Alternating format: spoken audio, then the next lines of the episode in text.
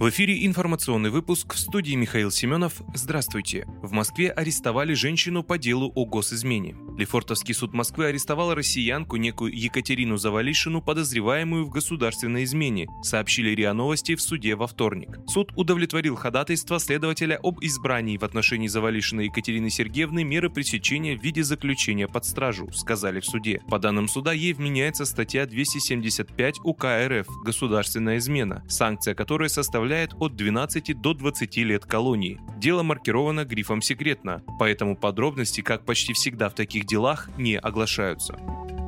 Госдума одобрила законопроект о тюремном наказании до 20 лет за участие в войне против России. Депутаты Государственной Думы приняли в первом чтении законопроект, предусматривающий тюремное наказание сроком до 20 лет для россиян, принимавших участие в военных действиях против России, а также до 7 лет со штрафом в размере до 2,5 миллиона рублей за публичные призывы, направленные к осуществлению действий против безопасности страны. Об этом во вторник 14 июня сообщает РИА Новости. Помимо 20-летнего тюремного наказания за участие участие граждан России в военных действиях против интересов страны за рубежом, таких лиц предлагается штрафовать на сумму до 500 тысяч рублей.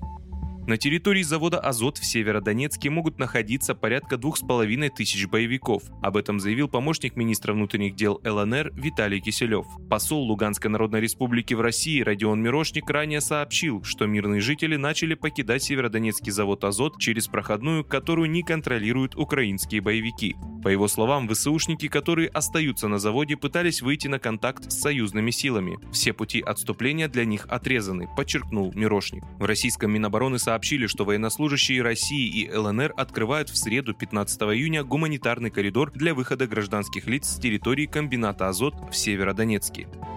Минфин в связи с санкциями засекретил расходы бюджета по направлениям. Минфин решил ограничить распространение бюджетной отчетности из-за западных санкций, сообщила РБК пресс-служба ведомства. В связи с оказываемым давлением со стороны США, ЕС, Великобритании и других недружественных государств на Российскую Федерацию и отдельные лица возникла необходимость частичного ограничения распространения информации, в том числе о формировании бюджетной отчетности, заявили в пресс-службе. По мнению Минфина, это поможет минимизировать риск введения дополнительных дополнительных санкций. Вы слушали информационный выпуск. Оставайтесь на справедливом радио.